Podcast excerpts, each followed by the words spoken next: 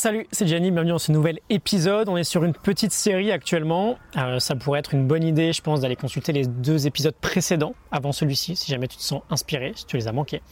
Euh, on parle d'état d'esprit avec Carol Dweck, Mindset.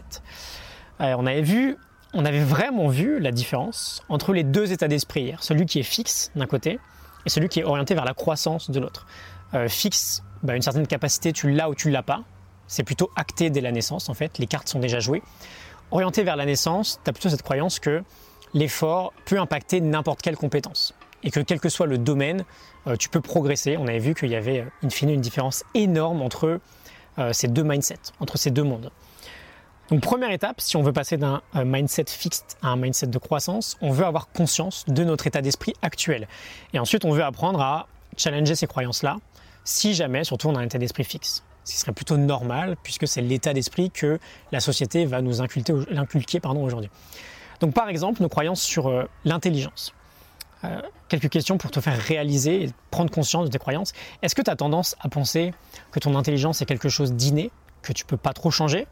Tu as un certain QI, c'est comme ça, c'est un peu comme euh, ta taille adulte en fait, elle va pas trop bouger.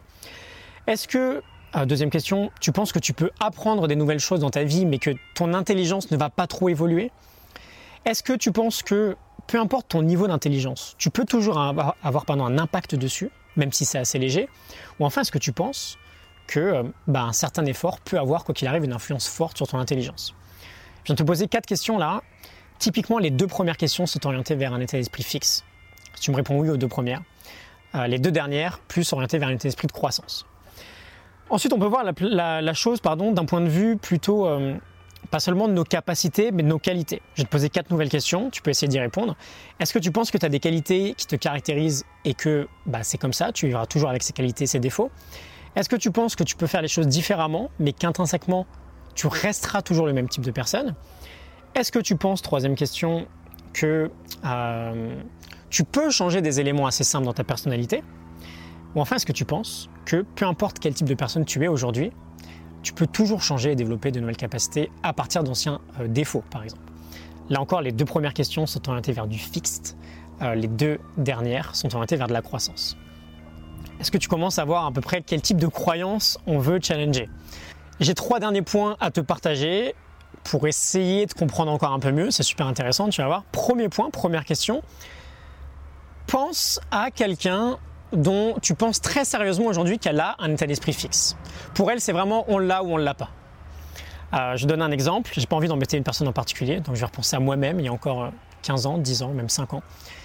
Essaye de réaliser en quoi ou à quel point cette personne essaye parfois de montrer sa valeur aux autres, ou de montrer sa réussite aux autres, ou d'être assez sensible à l'idée de faire des erreurs ou d'échouer, et que les autres s'en aperçoivent.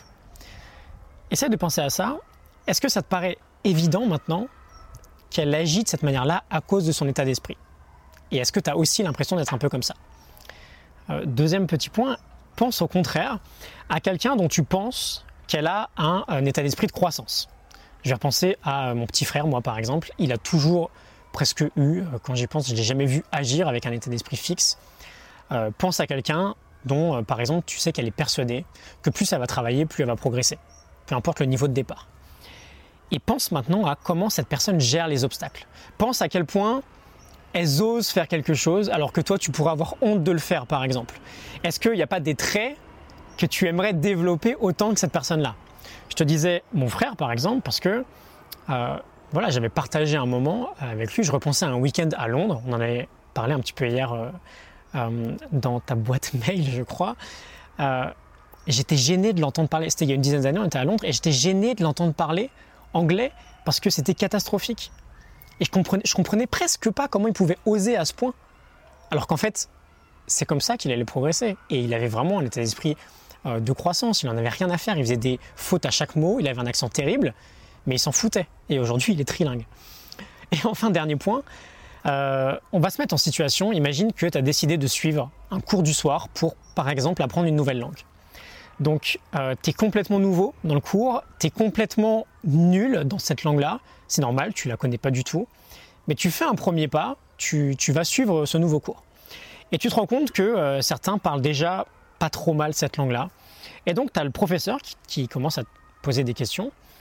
Euh, et qui te demande de répondre à toi. Tu vois, tu es assis sur la chaise et il te regarde. Est-ce que vous pouvez essayer de répondre à cette question-là, s'il vous plaît? Je ne sais pas, en suédois. On imagine que tu vas prendre le suédois. Donc tous les projecteurs sont un peu pointés sur toi. Mets-toi dans la tête d'une personne qui a un état d'esprit fixe. Comment tu réagis? Comment tu te sens quand tu vois tous les regards pointés sur toi Tout le monde s'est retourné pour te voir répondre? A priori, tu te sens pas très bien. Tu as la pression qui monte, tu as le cœur qui, as le pouls qui s'accélère. C'est assez désagréable comme sensation. Maintenant, mets-toi dans la tête d'une personne qui a un état d'esprit de croissance. Euh, genre fuck les autres, euh, ce qui compte c'est que je progresse moi, je sais que je suis nul de toute façon, j'ai rien à prouver aux autres.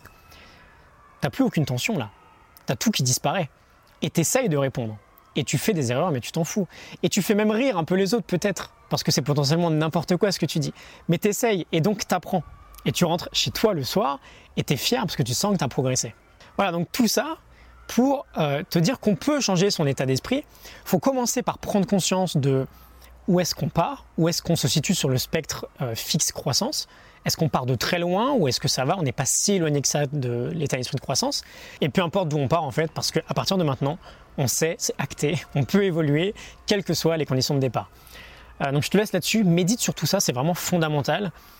Optimiser sa vie, ça veut dire par définition se placer dans un état d'esprit de croissance et surtout le développer, le cultiver, parce que sinon euh, tu fais semblant en fait. Euh, tu te persuades que tu peux progresser, mais si au plus profond de toi, tu as la certitude que tout est joué d'avance, ça ne peut pas marcher. Je te répète cette phrase, euh, que l'on pense être capable ou que l'on pense ne pas être capable, dans les deux cas, on a raison.